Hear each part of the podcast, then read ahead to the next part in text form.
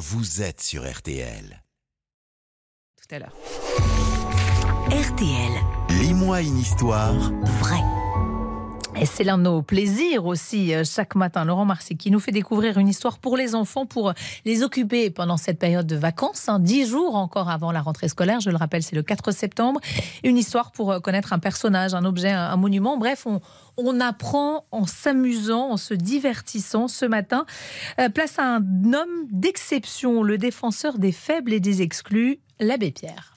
Si on le connaît sous son pseudo, Abbé Pierre, son vrai nom était Henri Grouès. Il naît en 1912 à Lyon. On lui doit ce que l'on a appelé l'insurrection de la bonté en 1954. C'est le combat d'une vie. Combat qui débute très tôt dans sa jeunesse. À l'âge de 6 ans, l'abbé Pierre accompagne son père, un fervent catholique, sur les quais de la Saône, à Lyon, s'occuper des sans-abri et des mendiants. Un voyage à Rome finira de le convaincre, il veut devenir prêtre. Il est ordonné en 1938 et fait vœu de pauvreté, renonçant ainsi à l'héritage de ses parents. Mobilisé en décembre 1939, il tombe malade et est nommé en 1940 à la tête de la cathédrale de Grenoble.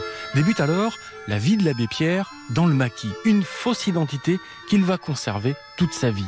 Après la guerre et un passage en politique, il fonde un mouvement, le mouvement des chiffonniers, qui récupère tout ce qu'ils trouvent pour le revendre et construire des logements qui manquent cruellement après la guerre. Sa vie bascule une première fois en 1952 sur l'antenne de Radio Luxembourg, l'ancêtre de RTL, lorsqu'il décide de participer à un célèbre jeu intitulé Quitte au double. Voulez-vous accepter ces 256 000 francs que vous offre Monsieur Tiroir?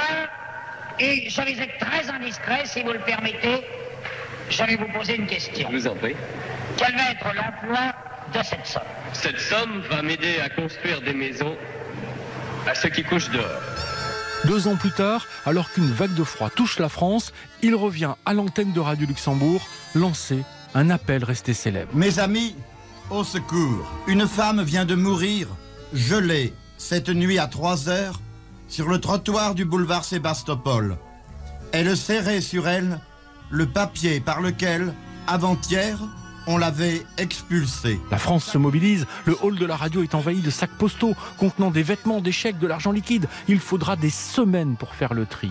Avec cet argent, il fait construire des cités d'urgence, dont certaines se transformeront plus tard, avec le temps, en cités HLM. Le combat de l'abbé Pierre permettra aussi l'adoption d'une loi interdisant les expulsions locatives pendant la période hivernale. L'abbé Pierre nous a quittés à l'âge de 94 ans, un matin de janvier, en 2007.